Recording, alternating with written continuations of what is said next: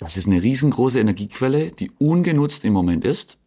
Die bestehenden Konzepte lassen es nicht zu, dass diese Energie sinnvoll genutzt wird. Und mit unserem Konzept könnte man diesen großen Berg an Energie erschließen, den nutzbar machen und natürlich komplett CO2-neutral, komplett nachhaltig, weil es ein Abfallprodukt ist, in unsere Heizungssysteme integrieren und natürlich einen ganz essentiellen Teil zur Wärmewende beitragen. Weil neben der Energiewende ist ja die Wärmewende eines der größten Themen, wo wir auch die letzten Jahre noch am meisten fossile Energie benötigt haben.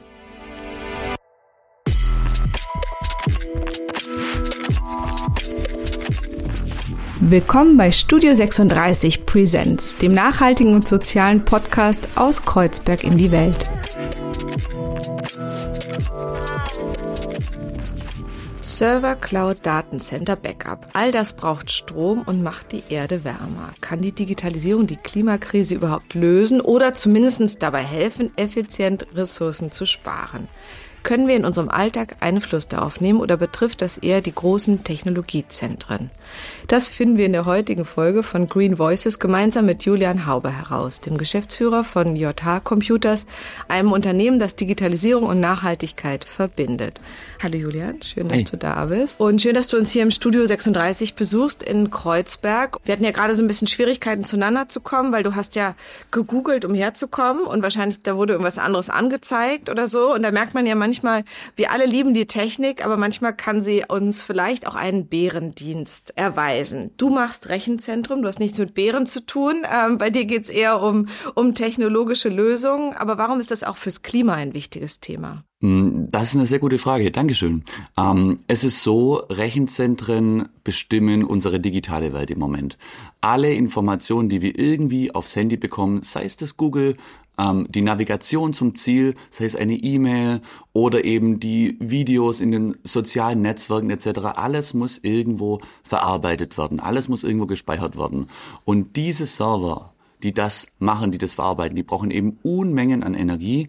Und diese Energie, die sorgt, wie du es schon richtig gesagt hast, dafür, dass beim momentanen Stand der Technik eben ganz, ganz viel Wärme ungenutzt an die Umgebung abgegeben wird und eben auch so ganz aktiv, obwohl viele Rechenzentren eben mit ähm, bilanziellem Ökostrom versorgt werden, ähm, eine große Menge an Wärme in die Umwelt abgeben und diese so aufheizen. Bilanzieller Ökostrom, was ist das?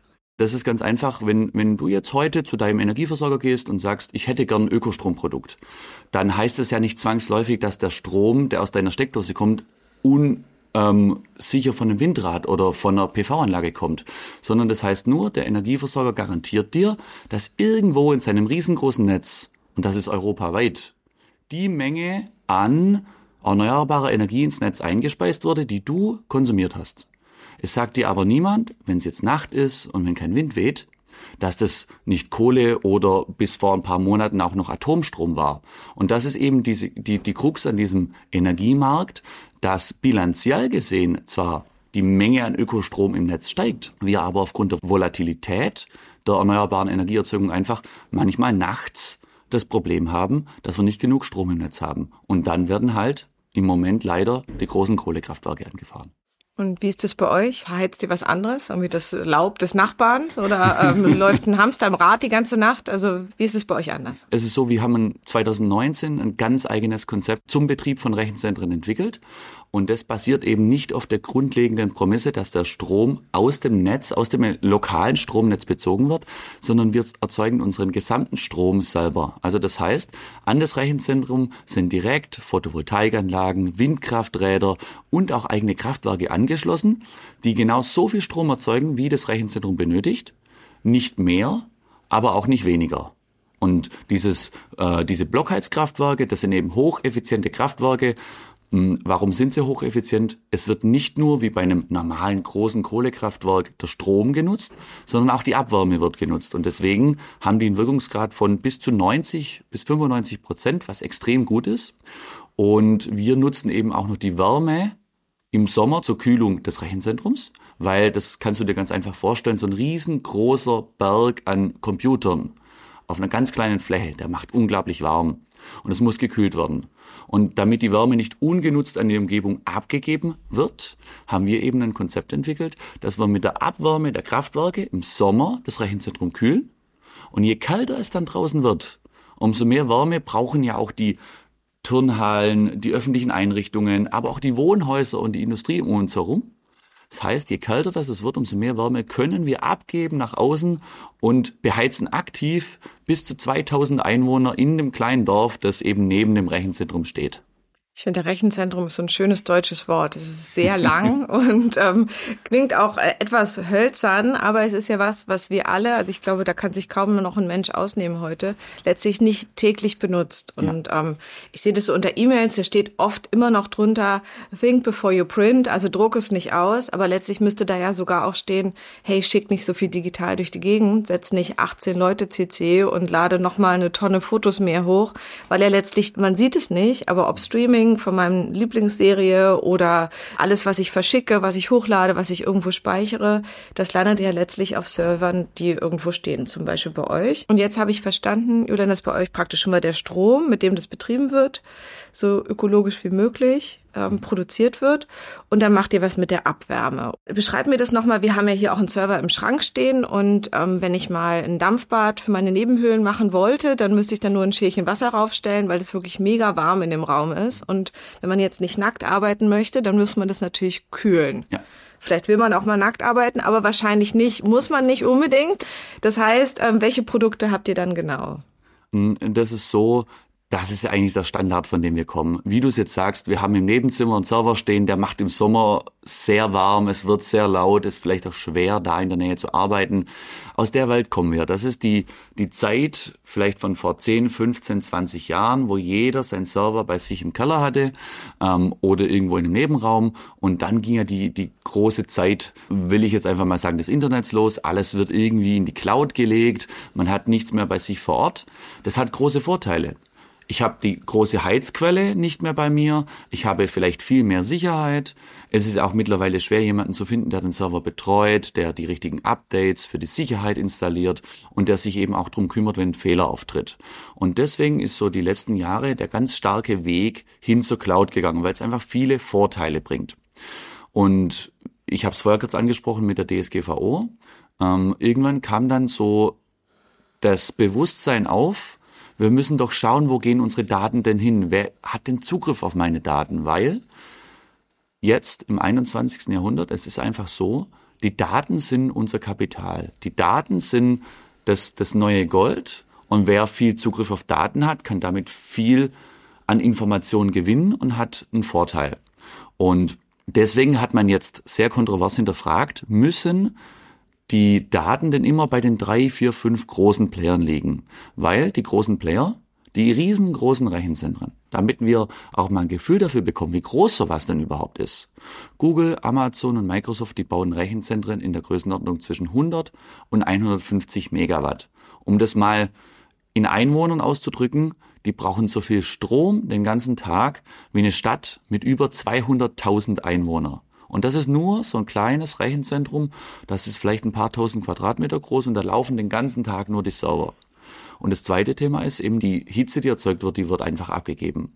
Und in unserem Konzept ist es dann so, dass ich mir überlegt habe, es kann doch nicht sein, dass wir so riesengroße Mengen an Energie einfach ungenutzt abgeben. Erklär mir doch noch mal einmal euer Klimakonzept weil äh, wir haben jetzt schon gelernt Ökostrom und dann macht ihr was mit der Abwärme. Aber jetzt gerade in einem Zwischengespräch meintest du eben auch, dass zum Beispiel ihr auch mit Elektrofahrzeugen fahrt. Also was ist so das ganze Klimakonzept eurer Firma? Mhm. Also das sind zwei große und ganz viele kleine Punkte. Den ersten großen hast du ja gerade schon erwähnt. Das ist das Thema Ökostrom direkt zur Versorgung des Rechenzentrums.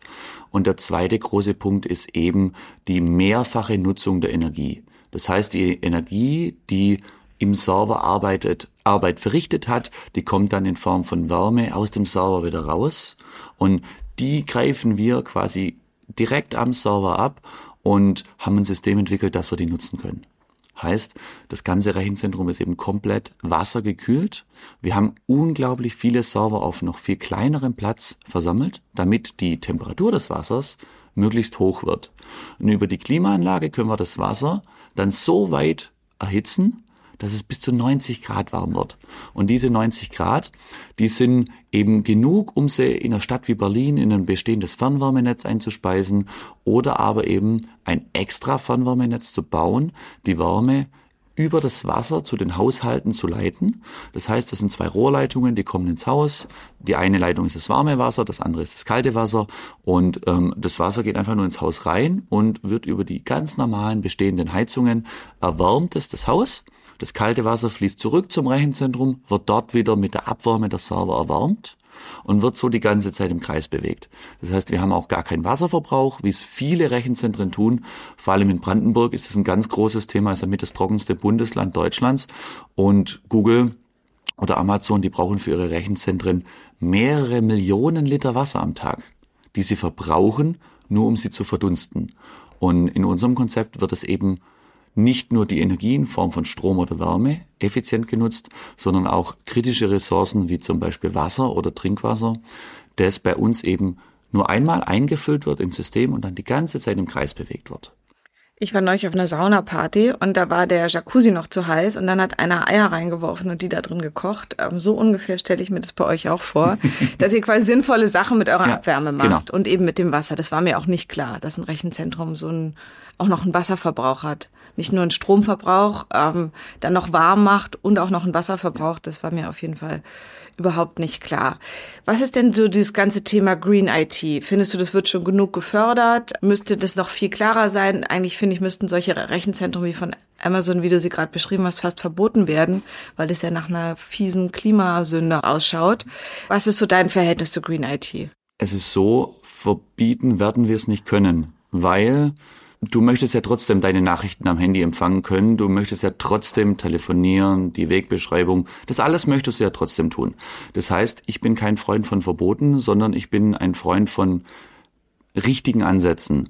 Und Green IT ist ein ganz entscheidender und wichtiger Punkt.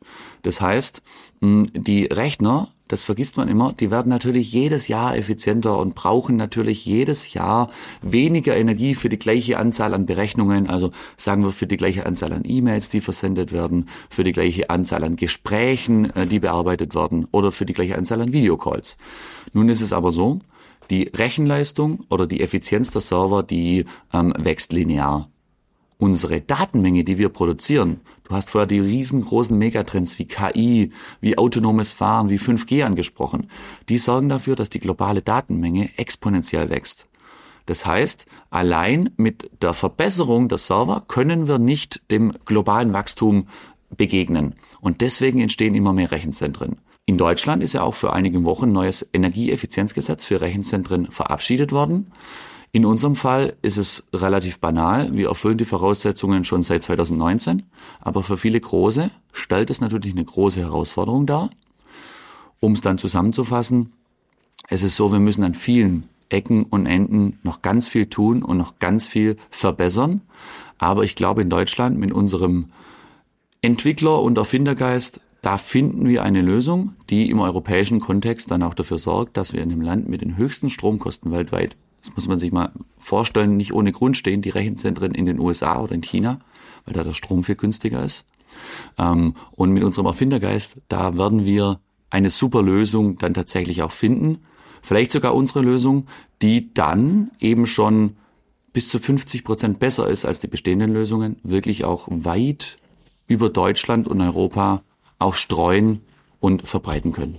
Erfinderinnengeist ist auf jeden Fall was sehr, sehr Schönes. Julian, vielleicht nochmal so lokal, was mhm. ich ja eigentlich total mag und ich finde, das wird eben, deshalb hatte ich auch eben das Beispiel mit dem Eierkochen, dass man ja eigentlich ähm, nochmal gucken muss, was, wo habe ich schon Energie und wo muss ich sie nicht neu aufwenden und wo kann ich sie eben nochmal gut nutzen. Mhm.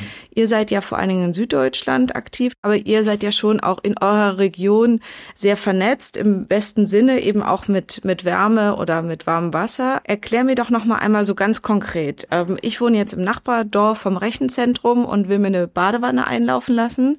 Woher kommt dann meine Wärme? Es ist so, wir kommen von einer Welt, wo es große Datenzentren in Frankfurt, München und Berlin gibt. Und wir gehen auf eine Welt zu, die dezentraler wird. Dezentraler heißt allerdings nicht, dass jetzt jedes kleine Dorf irgendwie ein Rechenzentrum bekommt. Die Anforderungen sind natürlich sehr groß, auch was die Infrastruktur angeht. Aber man kann die Wärme von so einem Rechenzentrum bis zu 10 Kilometer gut transportieren. Das sind Rohrleitungen, die sind einfach nur gefüllt mit Wasser.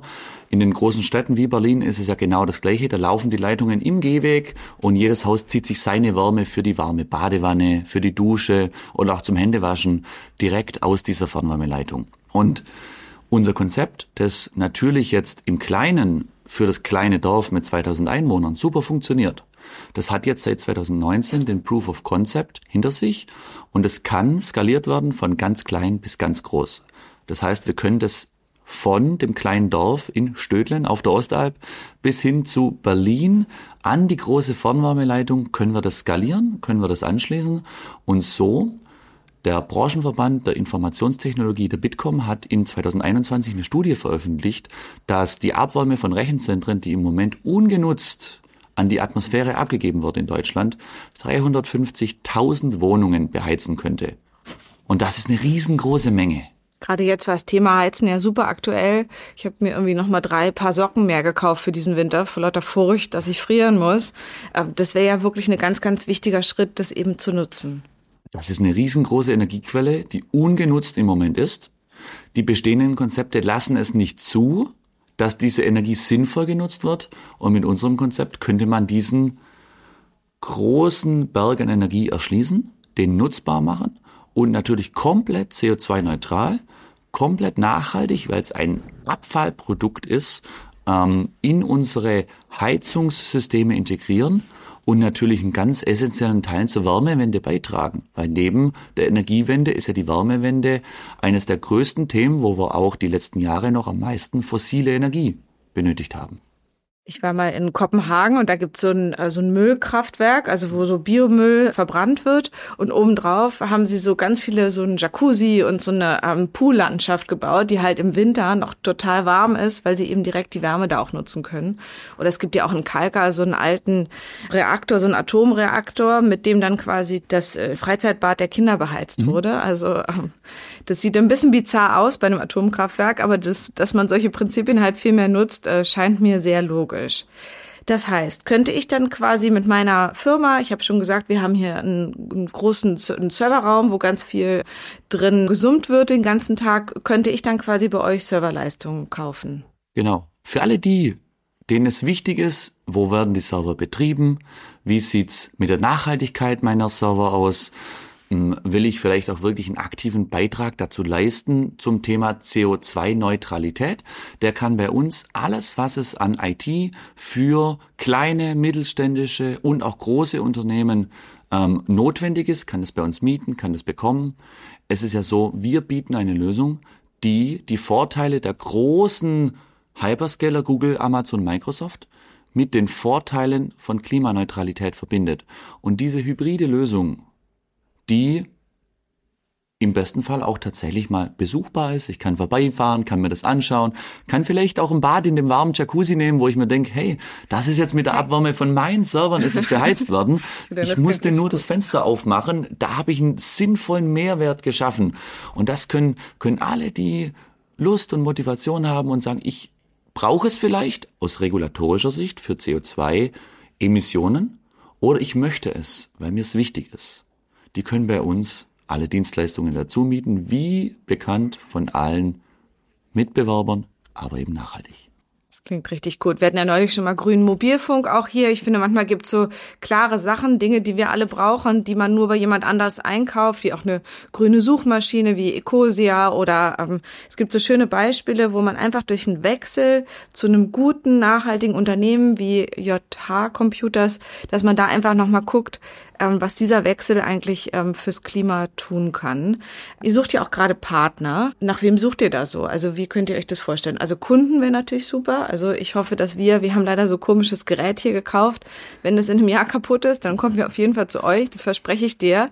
Was für Partner sucht ihr gerade? Wir sind immer auf der Suche nach Kooperationspartnern.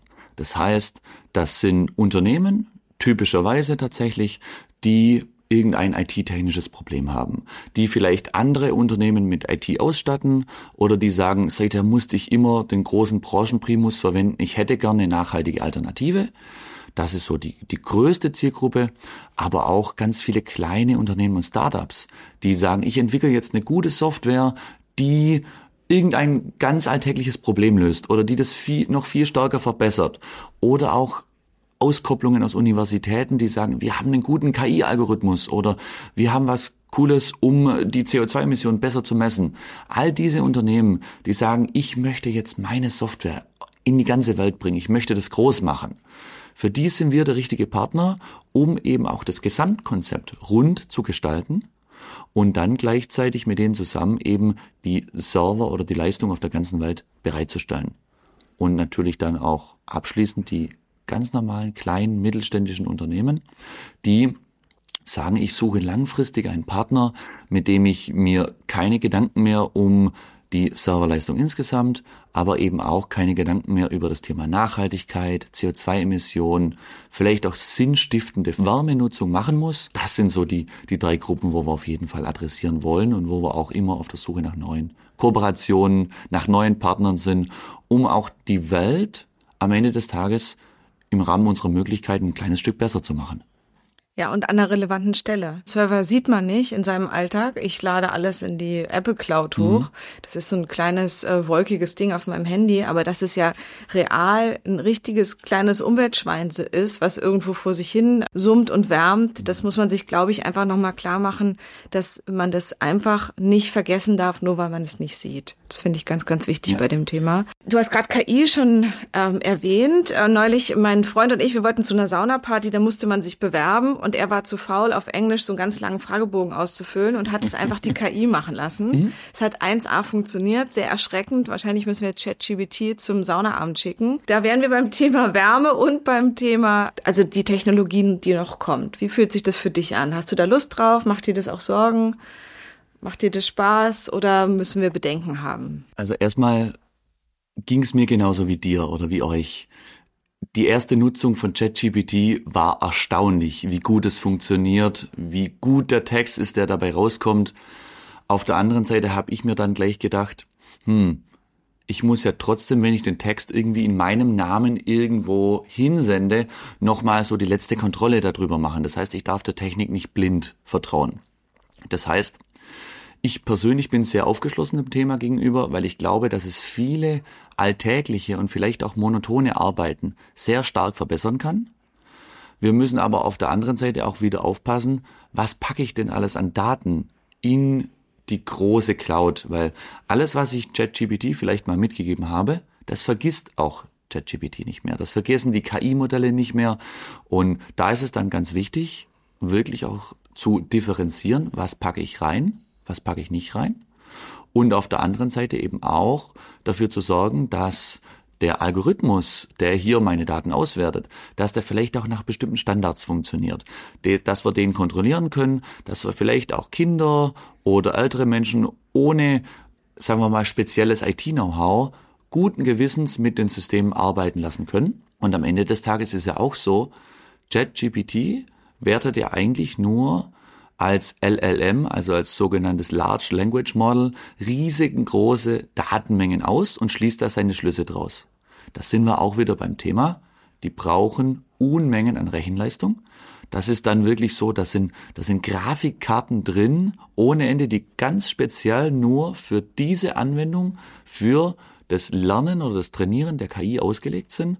Und dies, das sorgt eben dafür, dass auch wieder Unmengen an Rechenzentren benötigt werden. Nicht ohne Grund hat OpenAI ja die letzten Wochen und Monate riesengroße Summen auch von großen Playern am Tech-Markt eingenommen, weil es so als der nächste große Schritt, der nächste große Hype wahrgenommen wird. Wir haben für unsere Kinder Alexa zu Hause. Ich war total dagegen. Mein Ex-Mann hat es aufgestellt und das hat dann den Kindern manchmal abends vorgelesen, mhm. was ich super gruselig fand. Hat auch schmutzige Witze erzählt und was auch immer. Ich habe schon lange da den Stecker gezogen, weil ich das nicht von Amazon zu Hause haben wollte. Aber das war ja eigentlich schon so ein erster Schritt auch in so ein, so ein anderes Ding, was wir uns ins Leben holen, was dann auch anfängt mit uns zu, zu kommunizieren. Was denkst du denn? Inwieweit ist die Digitalisierung ähm, wirklich ein Werkzeug, auch um unsere Klimakrise zu lösen? Du bist ja ein Mann. Bei Männern höre ich immer, ja, ja, die Technologie wird schon richten. Ähm, oder ist es eben, wie wir jetzt auch gehört haben, durch die riesigen Server, durch die ganzen, allein was Computertechnik auch an Umweltschäden verursacht? Ich habe neulich wieder ein Handy, das war einfach zu kaputt. Ich habe es eingeschickt, wollte keiner haben. Allein was wir da an Rohstoffen verbauen in unseren normalen Geräten, die manchmal nur zwei Jahre brauchen. Also wird uns Technologie nachher retten? Retten oder ist es der Punkt, der uns eigentlich zu Fall bringt? Ich glaube, dass es ein Mittelweg dazwischen ist. Ich glaube nicht, dass die Technologie des Weisheitsletzter Schluss ist. Ich glaube aber, dass die Technologie einen großen Teil dazu beitragen kann. Das heißt, bevor wenn ich ein Problem habe, und das hast du ja gerade super beschrieben, ähm, wir, wir gehen hier sehenden Auges in eine, in eine Abhängigkeit, in eine problematische Situation rein, dann kann die Technologie dazu beitragen, dass ich erstmal Awareness dafür schaffe. Das heißt, ich informiere erstmal alle, die Technologie nutzen, darüber, welche Auswirkungen hat mein Handeln überhaupt. Das heißt, wie viel Energie wird konsumiert bei einem Bau von einem Laptop, vielleicht wie viel CO2-Emissionen habe ich, wenn ich das Notebook jetzt repariere oder wenn ich mir ein neues kaufe. Das heißt, die Information ist in meinen Augen der erste Schritt, um ein Bewusstsein zu schaffen, dass man dann auch wirklich aktiv etwas dran ändert. Und im zweiten Schritt dann, wenn die Awareness dafür da ist, dann muss natürlich auch die Politik und die Gesellschaft ihr Möglichstes dafür tun, dass wir wegkommen von dieser Wegwerfmentalität, oh, es geht nicht mehr, es ist jetzt zwei Jahre alt, hinzu, es kann repariert werden, es kann wieder gut gemacht werden. Das Auto vielleicht doch nicht nur drei Jahre nutzen, sondern vielleicht 10, 15, 20 oder noch mehr Jahre. Und dahingehend zu kommen, dass wir in eine Kreislaufwirtschaft kommen, dass wir vielleicht in der optimalen Welt auch nicht neue Ressourcen erstmal benötigen, sondern mit dem, was wir vielleicht schon haben, eine Kreislaufwirtschaft betreiben, die Rohstoffe sinnvoll nutzen und dann eben in der Kombination von ganz vielen Dingen ähm, einen sinnvollen Mehrwert schaffen und auch dieses große Thema Klimakrise dann auch wirklich bewältigt bekommen und das am besten nicht mit drei Grad Klimaerwärmung über die ganze Welt, sondern möglichst zügig. Man kann das besuchen, was ihr tut. Das finde ich eine richtig wichtige Sache. Und für alle, die jetzt zuhören, die können den Julian gerade gar nicht sehen. Er ist ein sehr sympathischer, jüngerer Mann, auf jeden Fall jünger als ich. Ähm, beschreibt mir noch mal ein bisschen so auch so die Haltung in eurem Team und so generell auch so, warum machst du das, was du tust? Also ich wäre nichts ohne mein Team. Und ich bin Gott froh, dass ich weiß im Büro, meine Kolleginnen und Kollegen, dass es läuft alles, es funktioniert. Wir sind ein junges Team, also wir sind, der, der jüngste Kollege ist jetzt, ist jetzt 16, ist ein Azubi, ist im ersten Lehrjahr. Wir haben vor zwei Jahren schon mit der Ausbildung gestartet, weil es uns ganz wichtig ist, dass wir auch das Know-how, das wir brauchen, lokal wirklich auch weitergeben können, dass wir Arbeitsplätze schaffen, dass wir Aufklärung betreiben und ja, der älteste Kollege im Team, der ist jetzt ein Jahr älter als ich. Also ich wurde, ich wurde vor ein paar Wochen 30 und haben jetzt, haben jetzt gesagt, hey, wir suchen die Leute, die bei uns arbeiten, nicht zwangsläufig nach dem Lebenslauf, sondern vielmehr danach aus, wie gut passen sie ins Team, sind es Teamplayer, sind es eher Einzelkämpfer und wie sehr identifizieren sie sich auch mit dem, was wir tun. Das heißt, wie sehr sind sie daran interessiert, nachhaltigen Impact hinzubekommen, das Ganze weiterzutragen, den Purpose und die Vision, die wir verfolgen, nämlich nachhaltig den Rechenzentrumsmarkt in ganz Europa zu revolutionieren. Wie sehr tragen sie das in sich? Und so können wir eben auch dann mit dem jungen Team wirklich sehr viel bewegen, sehr viel tun und haben jetzt mittlerweile auch Kunden über ganz Europa hinweg, von ganz klein bis ganz groß. Und ich persönlich finde immer, man merkt es, wenn jemand brennt für das, was er tut, wenn jemand da richtig Lust drauf hat. Und das ist ja auch so, so ein Thema, das du in deinen Podcasts ja auch ähm, ganz gerne ja behandelst. Also wie sinnvoll ist denn meine Arbeit? Welchen Sinn stiftet das Ganze denn? Und das ist für uns ganz wichtig. Wir wollen für alle eine Rahmenbedingung schaffen, die nicht heißt, oh, ich muss jetzt von 8 bis 16 Uhr irgendwie zur Arbeit, sondern ich habe Lust auf das, was wir tun. Ich habe richtig Bock darauf, was zu reißen und wir können hier gemeinsam wirklich was Großes schaffen. Ein großes, schönes Wort zum Abschluss. Gibt's noch Film- oder Lesetipps? Wir sollen ja wahrscheinlich nicht zu viel streamen, gerade wenn wir noch keinen ökologischen Server haben, den wir uns natürlich alle besorgen sollten bei euch. Mhm. Aber so gibt's irgendeinen Film, den du gesehen hast, der dich inspiriert hast? Gibt's ein Buch, was auf deinem Nachttisch liegt, was dich begleitet? Also vor, ja, wir hatten ja schon mal vor längerer Zeit drüber gesprochen. Ich habe was mir lange in Erinnerung geblieben ist, ist die Biografie oder die Autobiografie von Steve Jobs ähm, ist natürlich, wie du es vorher gesagt hast, der klassische, die Technik wird alles lösen Thematik, aber das stammt aus einer ganz anderen Zeit, wo ganz andere Rahmenbedingungen hingen und Steve Jobs hatte von Anfang an eine große Vision und hat da mit viel Leidenschaft und mit viel Engagement da dran geglaubt und hat da weiter dran gearbeitet, hat es weiter verwirklicht. Und ich glaube, das bringt uns eine ganz wichtige Lektion. Und die sagt, wenn du Lust auf etwas hast und wenn du sagst, ich, ich möchte etwas tun, ich möchte etwas anderes machen, dann lass dich nicht beirren, mach weiter mit dem, wo du Lust drauf hast, bleib dran und mm, schau, dass du das Problem, das du hier irgendwie adressierst, löst mit aber Sinn. Und da hat mich Steve Jobs sehr inspiriert, wie er eben Apple von einer kleinen Garagenfirma hin zu einem riesengroßen Weltkonzern gebracht hat, der eben in den 90er Jahren ein großes Problem mit Technologie gelöst hat der aber auch sehr viel Wert darauf gelegt hat, ähm, dass er die ganzen Kolleginnen und Kollegen mitnimmt und dass er eben hier auch ein sinnvolles Umfeld schafft müssten wir beide eigentlich schwarze Rollkragenpullis anziehen zum Ende des Gesprächs. Ich sehe da drin nicht so gut aus. Bei dir könnte man sich das natürlich sehr vorstellen. Wir haben schon drüber gesprochen, die Klimakrise ist real. Unsere Technologie, gerade zum Beispiel Server oder andere Sachen, die wir ähm, einfach nutzen und immer mehr Energie in allen Arten von dieser Erde ziehen, sind äh, zu viel für die Ressourcen, die uns zur Verfügung stehen und heizen die Welt weiter auf. Aber hast du eine gute Nachricht für uns? Gibt es eine gute Nachricht zum Abschluss, von der du sagst? Wir ja. können hoffnungsvoll sein. Auf jeden Fall. Also da ist mir die Reaktion von einem, von einem Bürger aus meiner Heimatgemeinde dann sehr, sehr tief in Erinnerung geblieben. Du hast vorher angesprochen, die letzten zwei Jahre waren ja, was Energie anging, sehr turbulent und sehr schwierig. Die drei Socken, das ging, glaube ich, nicht nur dir so, das haben sich viele zugelegt, viele hatten Angst, wie ging es den Winter über. Und ich kam eben im Zuge der Baumaßnahmen für unsere Fernwärmeleitungen an einen Bürger aus der Gemeinde, äh, der mit seiner Familie ein kleines Haus bewohnt. Und der sagte, ah, Julian, ich habe richtig Angst, was, was mache ich den Winter über denn? Und als wir dann gesagt haben, wir stellen euch die Abwärme des Rechenzentrums zur Verfügung, du brauchst dir die nächsten Jahre keine Sorgen mehr ums Heizen machen, du sparst Geld, du bist klimaneutral, ähm, du hast unglaublich viel weitere Vorteile. Und der, der, der war dann überglücklich, hat sich gefreut, hat gesagt, ah, warum können wir sowas nicht überall haben? Da habe ich ja mal wirklich Glück, dass wir in der Nähe von dem Rechenzentrum wohnen. Es war immer schwierig, ähm, sich das überhaupt vorzustellen. Wo liegen die Daten? Was macht man denn überhaupt damit? Wie sieht sowas aus? Und das ist so eine, so eine Begegnung gewesen, die mir so tiefgreifend in Erinnerung geblieben ist, dass ich selber sage, sowas müsste öfters passieren. Solche Alternativen und dann sind die Menschen auch wirklich dankbar dafür. Und das erfahre ich natürlich nicht nur von der einen kleinen Familie, sondern von ganz vielen Bewohnerinnen, von ganz vielen öffentlichen Gebäuden. Das geht vom Hausmeister bis zur Reinigungskraft. Das geht über alle hinweg, die alle happy sind und sagen, hey, wir können hier wirklich was besser machen. Wir sind klimaneutral und wir ruhen uns aber nachher auch nicht darauf aus, sondern wir machen weiter und wir machen es größer und wir tragen das in die Welt hinaus. Das heißt, es ist auch sozial eine gute Lösung, die ihr gefunden habt. Was ja auch immer wieder wird dann gesagt, ja, ähm, Ökologie gegen Soziales, das wird mhm. ja alles teurer, dass mhm. man da sieht, dass ihr quasi auch eine sozial viel verträglichere und günstigere Lösung gefunden habt, anstatt jetzt nur weiter Kohle zu verbrennen. Auf jeden Fall.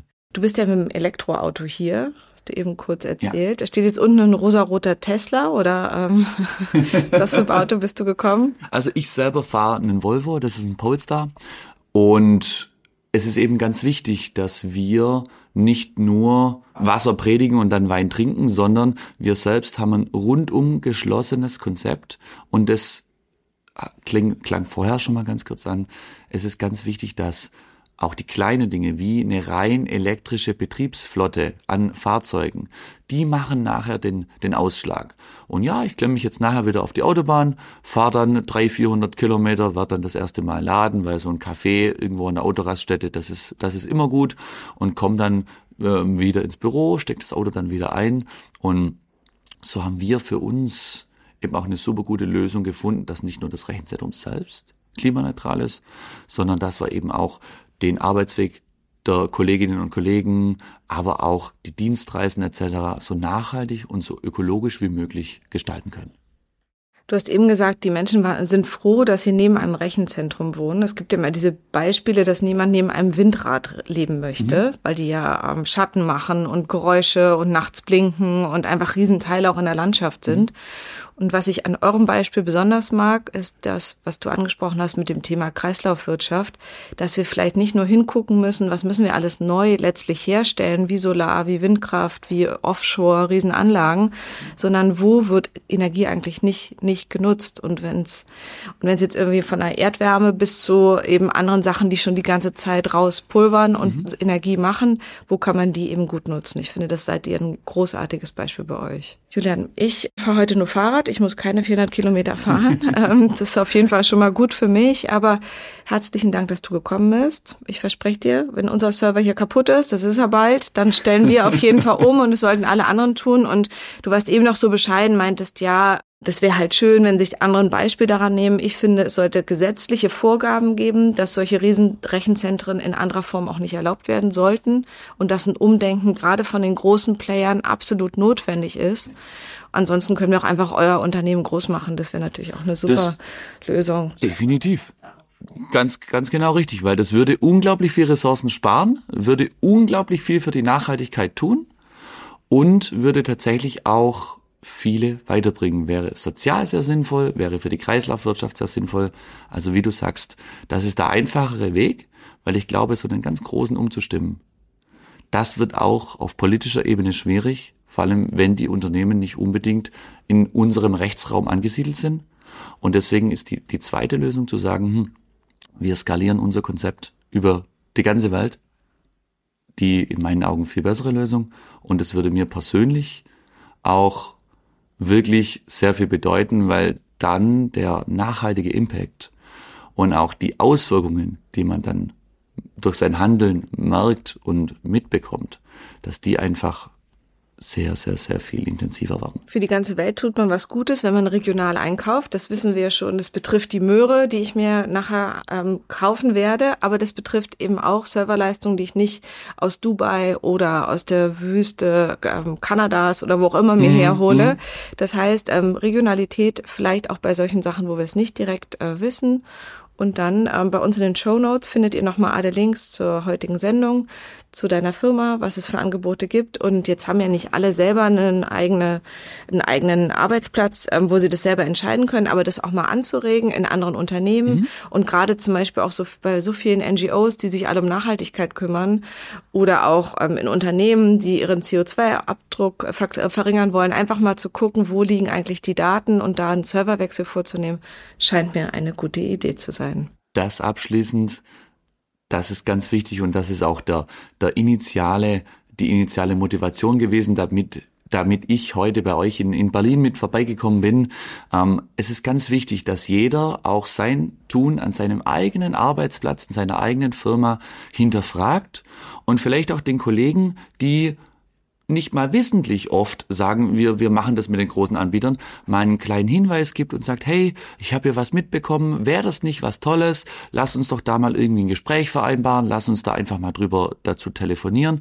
Und ganz oft entstehen dann aus solchen kleinen Begegnungen an der Kaffeemaschine auf dem Flur die größten nachhaltigen Veränderungen, weil nur so wird ein Bewusstsein dafür geschaffen, dass es andere Lösungen gibt, die schon da sind, die funktionieren und die dann eben alle, das heißt die, alle beteiligten Firmen, die beteiligten Privatpersonen, aber auch das Klima und die ganze Welt dann nachhaltig beeinflussen und nach vorne bringen. Vielen, vielen Dank. Danke auch für die Einladung. Gute Rückreise. Dankeschön.